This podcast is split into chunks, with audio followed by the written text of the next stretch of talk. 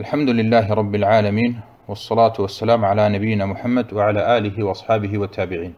Es geht hier um die Anzahl der Gebetseinheiten, die von Umar, möge Allah mit ihm zufrieden sein, beim Tarawih-Gebet angeordnet wurden. Und es soll jetzt nicht thematisiert werden, wie viele Rak'a oder wie viele Gebetseinheiten beim Tarawih-Gebet verrichtet werden sollen oder was die Sunna ist. Und ich kenne auch keinen der früheren Gelehrten, der gesagt hat, dass man nur elf Raka verrichten darf. Und dass, wenn man zum Beispiel 20 oder 23 oder mehr oder weniger verrichtet, dass dies nicht erlaubt sei oder dass dies gar sogar eine Bid'a sei.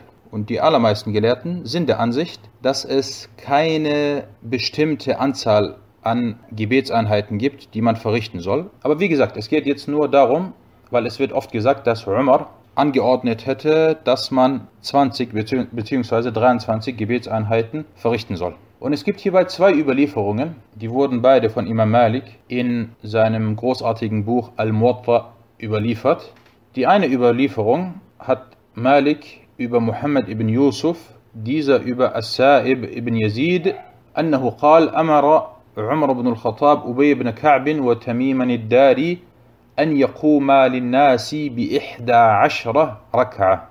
In dieser Überlieferung heißt es, die von As-Sa'ib ibn Yazid berichtet wurde, dass Umar Ubay ibn Ka'b und Tamim ad-Dari angeordnet hat, dass sie elf Gebetseinheiten im Tarawih-Gebet für die Menschen vorbeten sollen. Dass sie mit elf Gebetseinheiten vorbeten sollen. Und diese Überlieferung ist authentisch und sie wurde von Imam Malik in Al-Muwatta mit der Nummer 302 überliefert. Und dann eine Nummer weiter, 303, hat Imam Malik eine weitere Überlieferung angeführt, und zwar über Yazid ibn Ruman, dass dieser sagte, كان الناس يقومون في زمن عمر بن الخطاب في رمضان بثلاث وعشرين ركعة.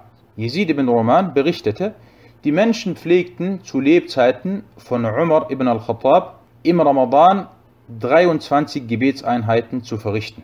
Die erste Überlieferung war verbunden und die ist authentisch. Diese zweite Überlieferung, sie ist unterbrochen, weil der Überlieferer Yazid ibn Roman, er verstarb im Jahr 129 nach der Hijra und dieser Yazid ibn Roman, er hat Umar nicht erreicht.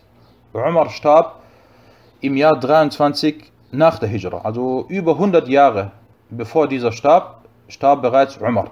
Und dieser Yazid ibn Roman, wie gesagt, er hat Umar nicht erreicht oder nicht getroffen. Und von daher ist diese zweite Überlieferung, in der 23 Gebetseinheiten erwähnt werden, nicht authentisch. Von daher ist das Authentische, was von Imam Malik hinsichtlich der Anzahl der Gebetseinheiten über Umar überliefert wurde, elf Gebetseinheiten. هذا والله تعالى أعلم